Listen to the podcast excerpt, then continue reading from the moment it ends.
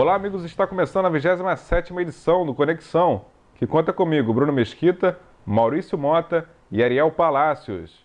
Maurício, após quase seis meses parada, a Copa Libertadores da América está próxima para voltar. Fala, amigos. Vai voltar, vai voltar a Libertadores, mas tem time aí que, que não tem, não tem, quase não tem 11 jogadores para botar em campo, né?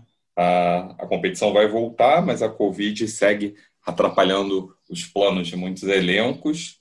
E tem equipe grande aí do futebol sul-americano, uma das mais tradicionais e temidas do continente, que teve um surto e está tá sem time. Dia 15, né, Maurício? Dia 15 agora de setembro está previsto o retorno da competição. Que é uma semana. Dia 15, na próxima terça-feira, dia 15. É, daqui a uma semana não, porque a gente não sabe quando você vai estar ouvindo o podcast, mas dia 15, próxima terça-feira, os times voltam a entrar em campo pela terceira rodada da Copa Libertadores da América. Pois é, a competição que interrompeu em, março, né, quando começou o surto alavancar a, a escala de óbitos. E logo isso, todo o calendário esportivo mundial foi suspenso, né, até, até os amistosos das seleções que estavam previstos para aquele período também. Deixa eu falar agora com Ariel Palácios. Ariel, o surto do Boca Juniors preocupou o futebol argentino e a Argentina vive um aumento de número de casos e óbitos desde o meio de junho. Como estão todos? Pois é, exatamente. É, levando em conta que o Boca Juniors é o time que tem, segundo várias pesquisas, 43% da torcida é, total argentina. O River é, só para explicar, tem, teria mais ou menos 32%, então o River e o Boca juntos teriam como 75% da torcida total da Argentina, uma proporção que, por exemplo, no Brasil não existe nada parecido de uma torcida em todo o país tenha essa proporção. Então, evidentemente, por um lado, preocupa muito os torcedores, mas também preocupa muito eh, os outros clubes que começam a temer que eh, o vírus também possa se espalhar eh, por dentro de seus clubes, eh, levando em conta que o Boca eh, tem eh, uma estrutura e dinheiro de sobra para fazer uma espécie de blindagem de seus jogadores perante o coronavírus. Não aconteceu isso. Se essa blindagem foi mal feita ou o que, que foi que aconteceu, o fato é que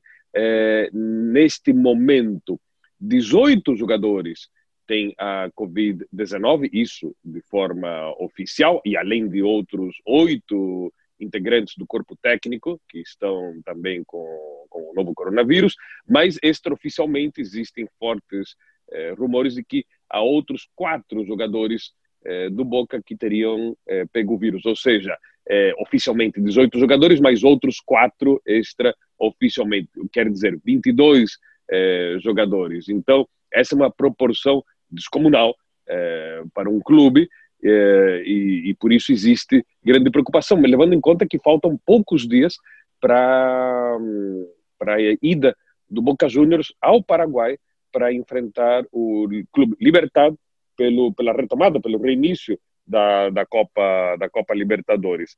É, o Boca havia feito o que eles chamam de burbuja é, sanitária, uma bolha sanitária, é, ela evidentemente não funcionou. É, uma, uma, uma, semana antes, é, quando, quando veio à tona essa escalada desse contágio dentro do Boca, é, o, o Tevez, é, que é como uma espécie assim, o Carlos Tevez, que é uma espécie assim de líder espiritual é, do, dos jogadores, especialmente os mais novos, ele até havia comentado já, digamos, dentro da dentro do pessoal que havia ficado em quarentena, que ele até havia passado é, por todos os quartos, dizendo para o pessoal: olha, não desanime, vamos lá para frente e tal.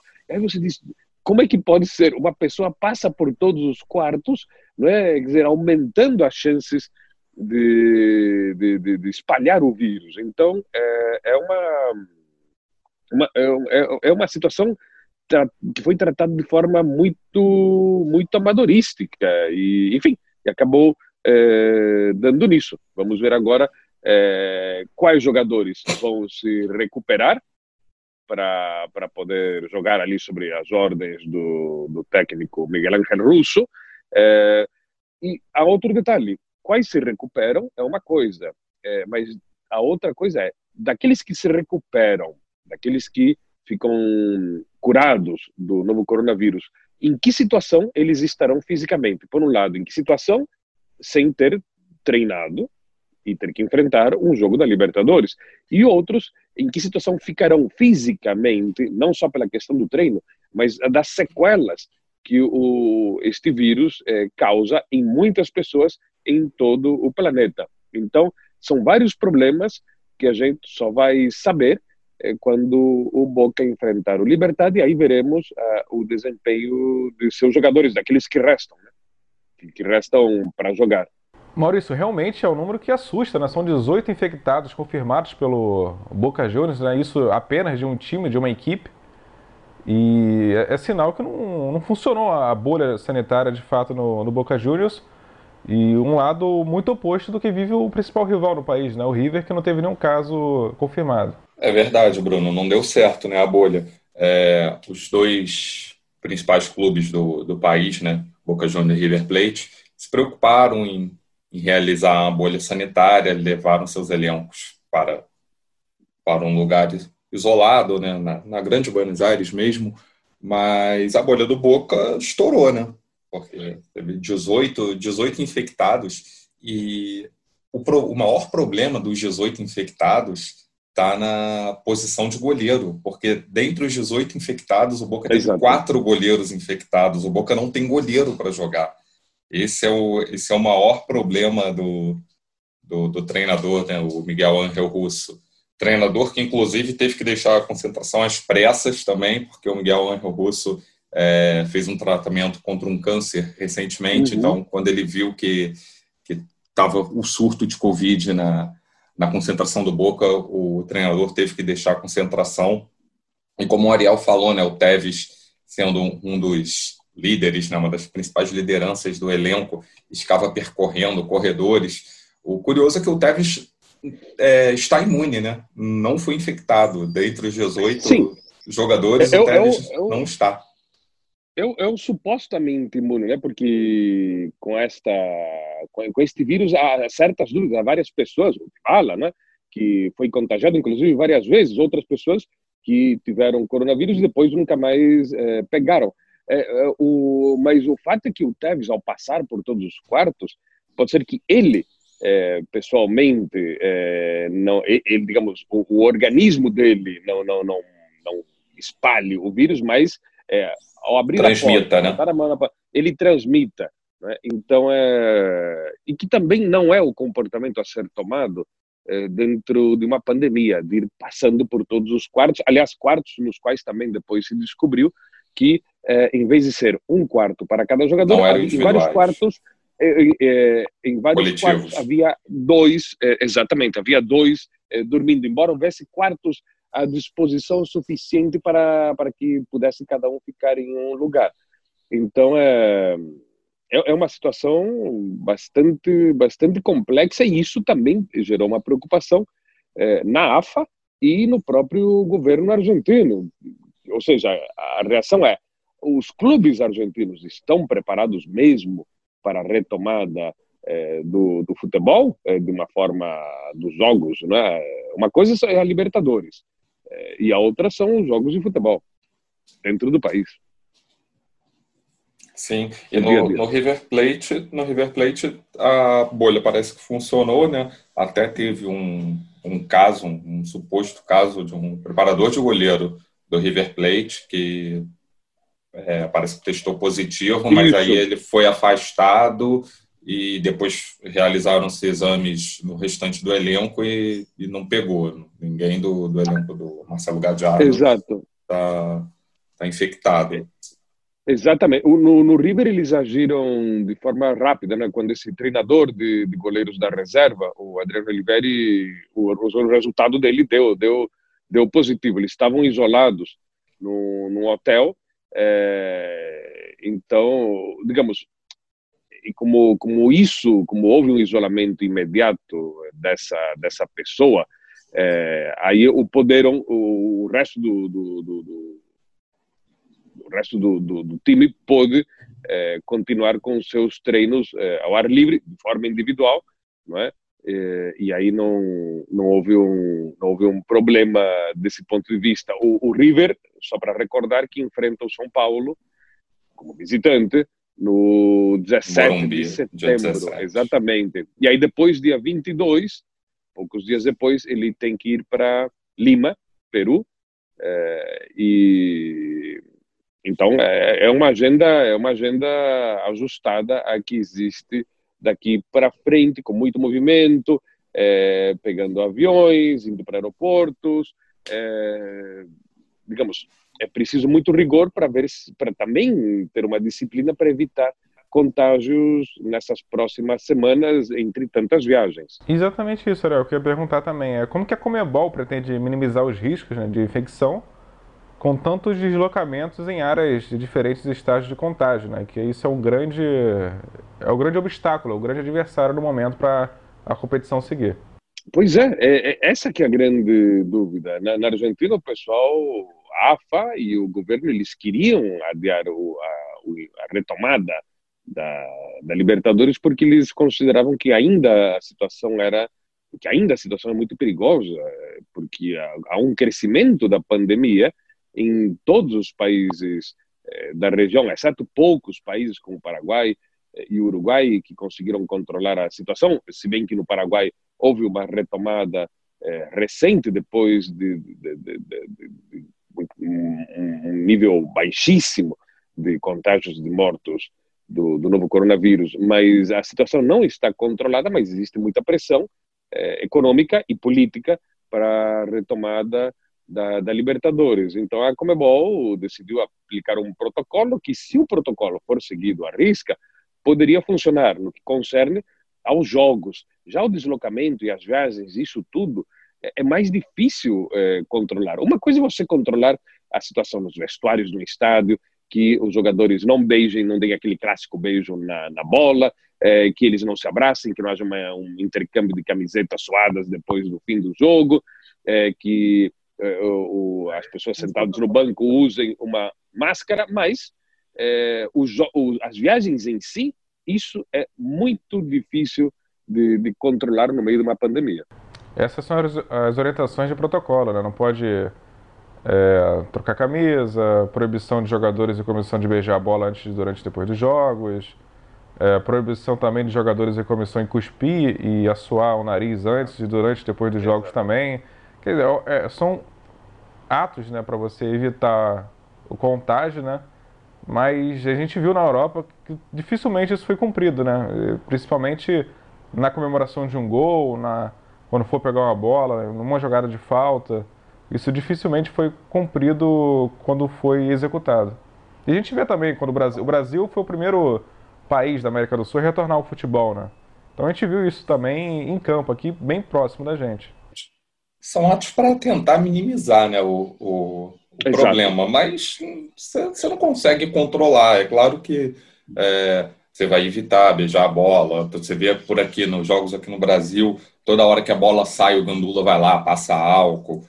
É, mas você não consegue controlar um, um, abraço, uma comemoração na hora de um gol decisivo, você não consegue controlar é, uma disputa de bola. A disputa de bola tem contato, é, uma, um, um carrinho, é, aquele agarra-agarra no escanteio continua acontecendo, isso daí não, não vai deixar de acontecer. Então, essas medidas pré-jogo né, são, são para tentar minimizar a forma de contágio mas você não tem como controlar. É muito difícil. Eu acho que é, é, é algo muito complexo é, para implementar com, com tantos casos em todos, ou pelo menos em quase todos os países é, da região. Eu acho que a gente vai ter um panorama mais concreto exatamente a partir dos primeiros dos primeiros jogos. Aí a gente vai poder ter uma um panorama. E o problema será eh, se verificarem que o, o, existe um número de contágios crescente a partir dos primeiros jogos a Libertadores seria estaria ficaria na pausa ficaria em stand-by de novo ou o pessoal iria até o fim eh, aconteça o que acontecer esse é outro fator que tem que ser levado em conta digamos é, mas isso a gente só vai saber nas primeiras duas, três semanas desta retomada da Libertadores.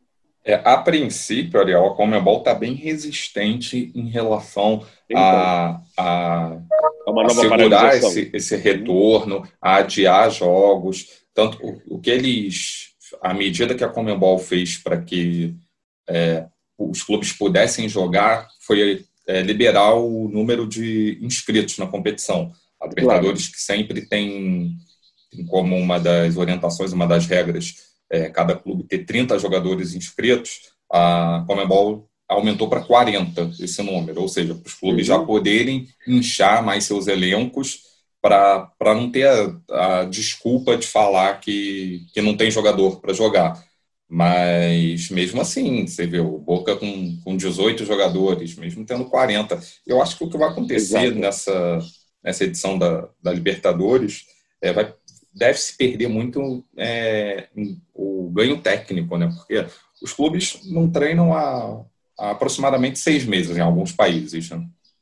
É, aí, no caso, agora o Boca, que voltou aos treinos, mas grande parte do elenco não pode treinar porque foi, foi diagnosticado com Covid. Então, com certeza, o ganho, o ganho técnico vai, vai ficar devendo. E só para lembrar que os cinco times argentinos Boca Juniors, River, é, Defensa e Justiça, Tigre e Racing pediram a Comebol para jogar na última data possível desse retorno, Sim, exato, que é o dia 17 de setembro. Mas você vê que não tem nem muita lógica, foi, foi acatado, os cinco vão jogar no dia 17. Mas, por exemplo, no, na volta, que é na, no próximo dia 15, né, o primeiro dia do, do retorno, o Atlético Paranaense recebe o o Jorge Wilstermann, da Bolívia, Sim. que está com o futebol parado, o Jorge Wilstermann já vai ser um dos, dos primeiros a entrar em campo. Então, não tem, não tem muita lógica, né?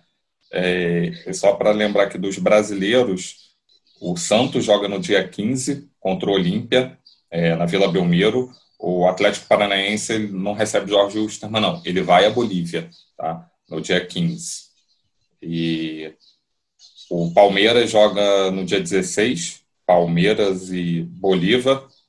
Os gaúchos também jogam no dia 16. O Inter recebe o América de Cali e o Grêmio vai até o Chile para pegar a Universidade Católica.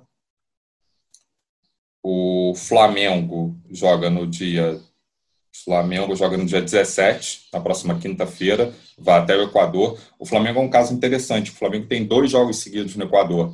O Flamengo pega o Independente Del Valle e no dia 17 e cinco dias depois, no dia 22, pega o Barcelona de Guayaquil. Então o Flamengo teve que pedir um, uma autorização especial para ficar esse tempo todo no Equador. Então o Flamengo vai ficar aproximadamente uma semana no Equador, aproveitar fazer os dois jogos, que se fosse uma tabela dirigida seria mais interessante, né? Tentar casar os jogos. Uhum, é, uhum nos mesmos países, que aí, mas o Flamengo foi puramente sorte mesmo. E continuando, o São Paulo pega o River no dia 17 também, no Morumbi. Então já vai ser um time argentino que vai vir aqui ao, ao Brasil. O, o, os jogadores, é, eles é uma coisa interessante que é, quando a pandemia começou houve uma definição que ainda aplicam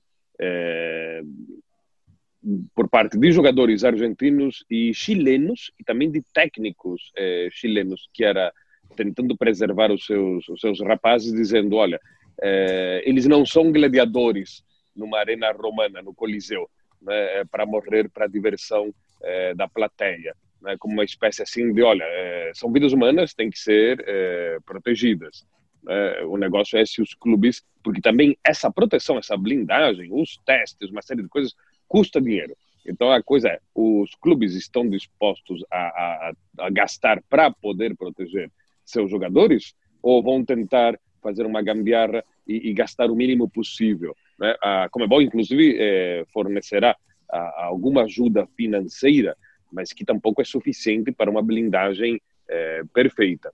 Então, é isso. Acho que a gente só vai ter um panorama mais claro quando quando, quando, quando passarem umas duas semanas do, do, dos primeiros jogos. Ah, e só para complementar ali, que você tinha citado o Jorge Wilstermann, da Bolívia, é, esse, esse, clube sempre me, sempre me gera uma, uma, uma, uma certa uma, uma, certa graça, digamos assim, é, positiva, porque o, o nome, é, o, o, o, clube tem esse nome, que, mas não tem nada a ver com, com futebol, é uma homenagem é, ao. Quem foi Jorge Wilson? Da aviação, o pioneiro, um dos pioneiros da aviação é, boliviana.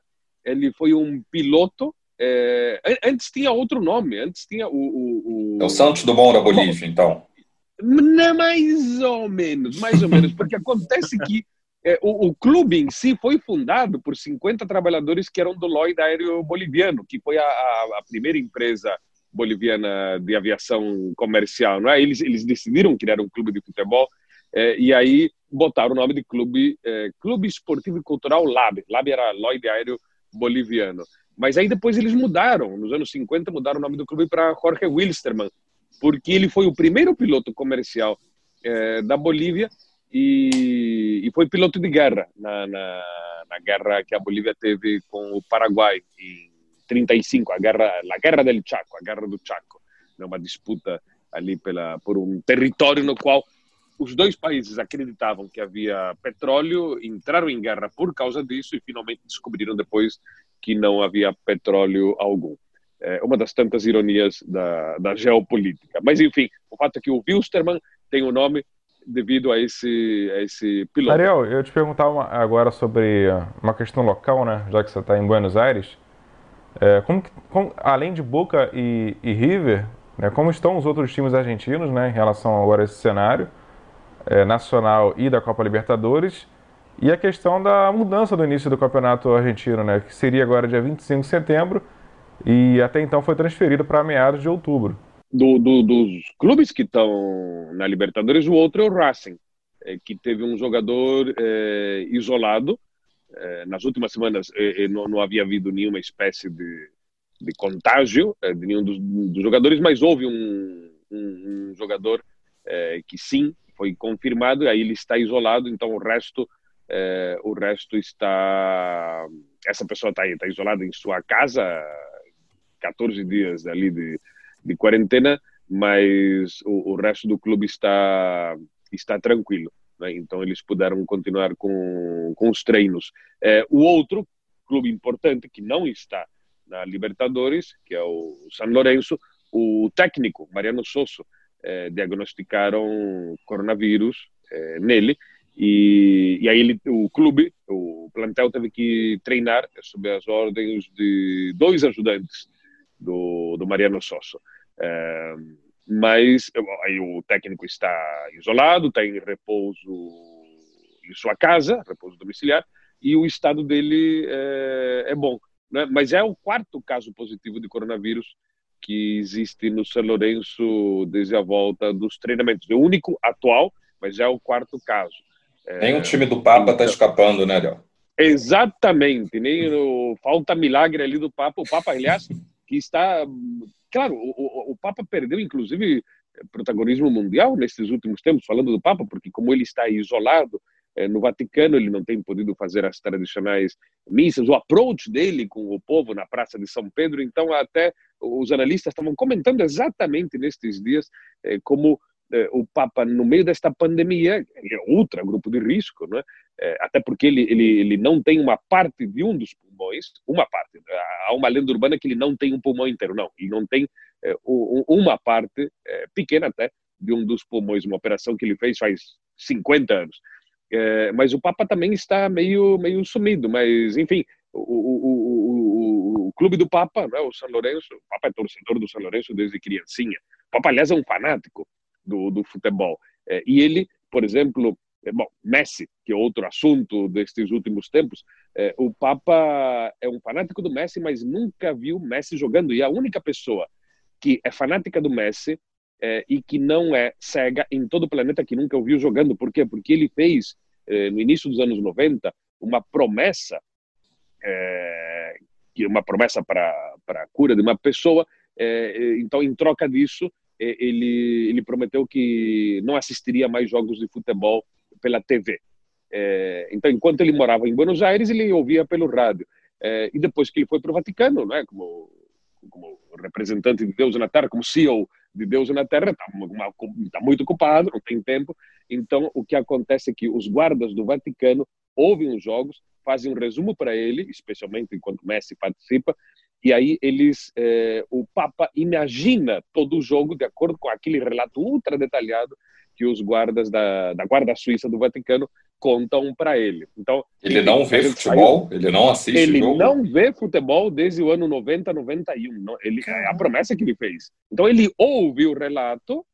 Antes ele lia e ouvia pelo rádio, mas agora ele ouve o relato que os guardas fazem um resumo para ele, um resumo que na verdade é um resumo ultra detalhado, uma crônica praticamente. Sim. Então ele imagina o Messi eh, jogando e outros jogadores ali, no caso do São Lourenço, quando era a seleção argentina, ele, ele, ele, ele, ele ouve o cara contando para ele e ele faz toda essa imagem na, na cabeça dele. Então isso é impressionante, ele nunca viu o Messi jogando. Mas, enfim, mas voltando ao São Lourenço, esse é o fato. O São Lourenço está numa situação é, complicada, aí não teve. É, o, o, técnico está numa situação, mas já está melhorando. É, mas, enfim, é, o, o, São Lourenço, aliás, não anda tão bem das pernas nos últimos anos, depois de um certo milagre papal, agora ele está precisando um pouco de, de ajuda celestial. E quem tá o Papa chegou ao Vaticano em que ano, Ariel? Assim, sabe? 2013. 2013, então, porque tem, tem uma curiosidade, tem uma brincadeira que eu, eu sabia que era próximo, que o São Lourenço, ele nunca tinha conquistado a Libertadores. Conquistou a Libertadores em 2014, e o pessoal brincava muito que o, o Papa Francisco tinha acabado de ser eleito Papa, e um dos primeiros milagres dele foi fazer o São Lourenço ser, ser campeão da Libertadores. Mas então ele nem viu essa conquista, né?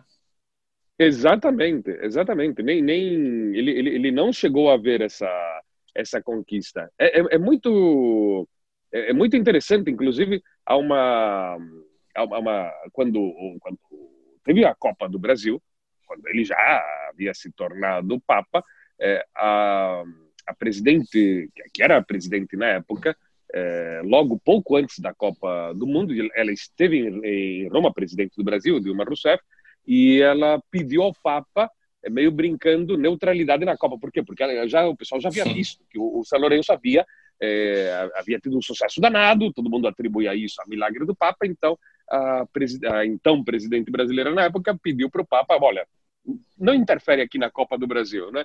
É, uhum. Aí ela teria dito, teria dito, coloquemos isso no condicional, é, a informação extraoficial é que ela teria dito seja neutro em suas orações, pois a Copa é do Brasil.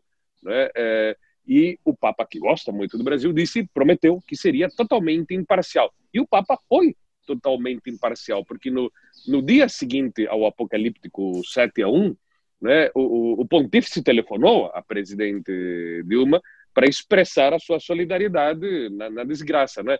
E aí o, o Papa Francisco teria dito a Dilma, Presidente, acredite em mim, eu teria rezado pelo Brasil e não pela Alemanha, mas a senhora não me deixou.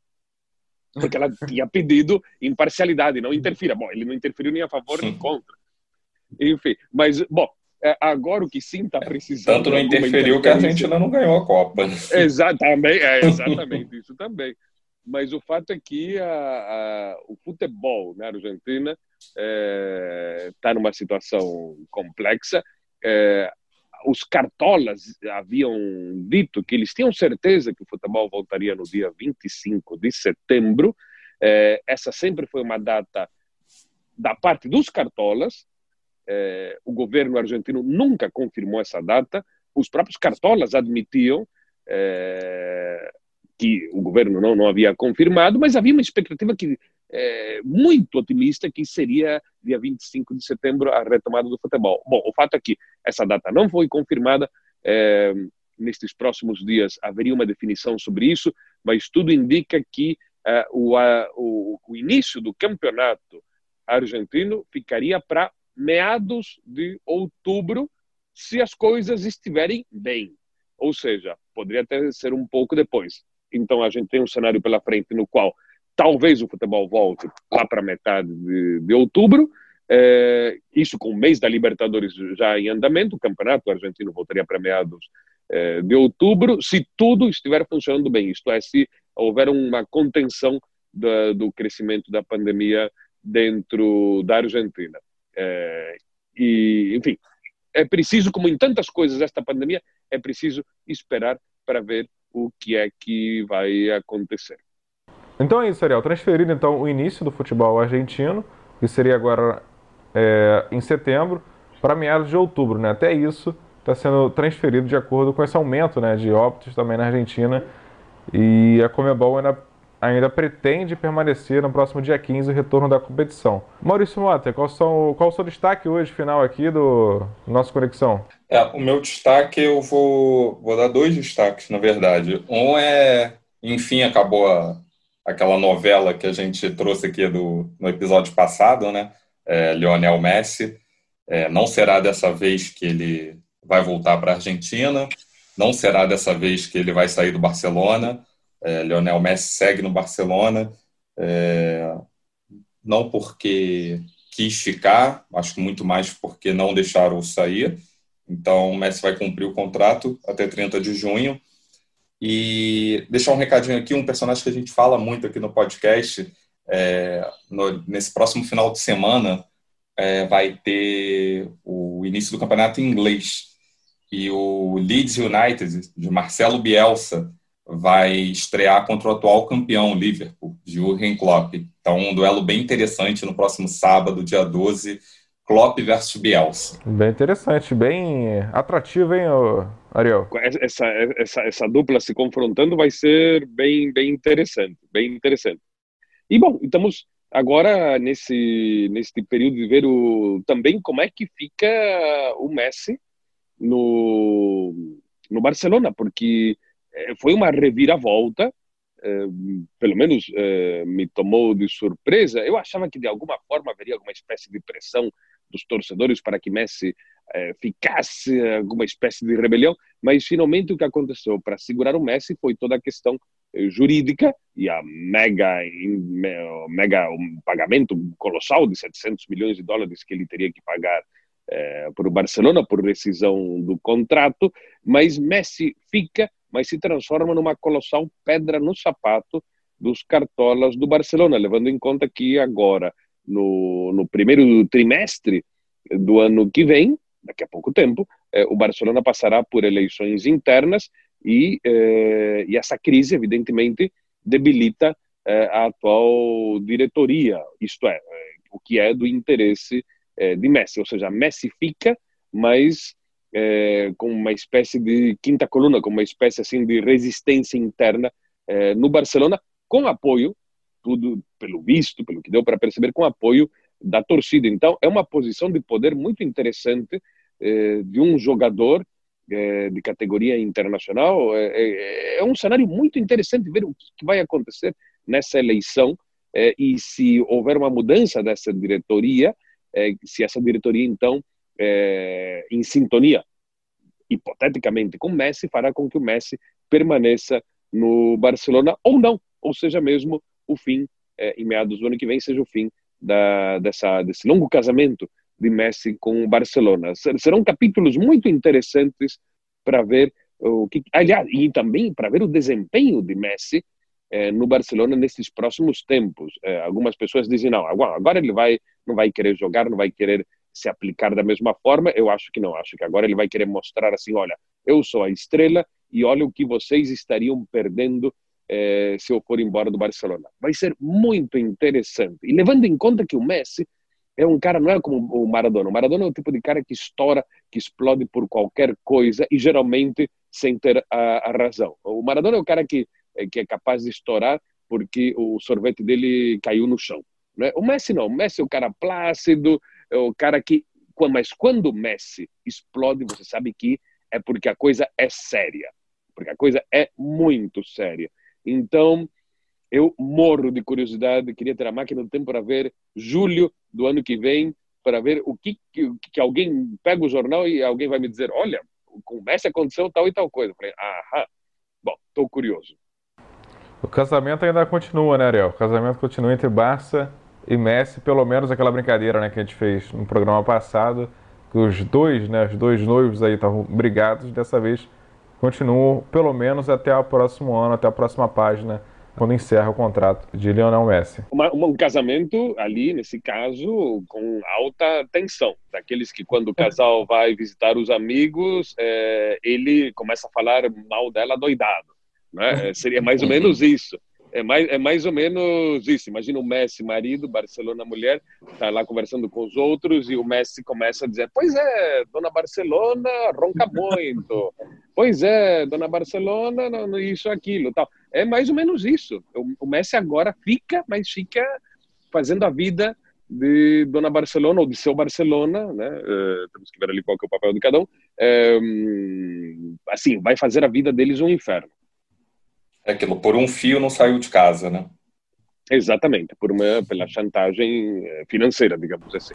Legal, Ariel. Obrigado, Maurício, também. É, obrigado você pela companhia. A gente trouxe aqui um panorama da volta da Libertadores, uma versão pocket aqui do Conexão. É, para ouvir essas e outras edições, basta ir no ge.globo podcast ou no aplicativo de áudio de sua escolha. E também deixe sua mensagem lá no Twitter, ConexãoGE. Esse programa tem a coordenação de Rafael Barros e a gerência de André Amaral. Até o futuro e continue conectado.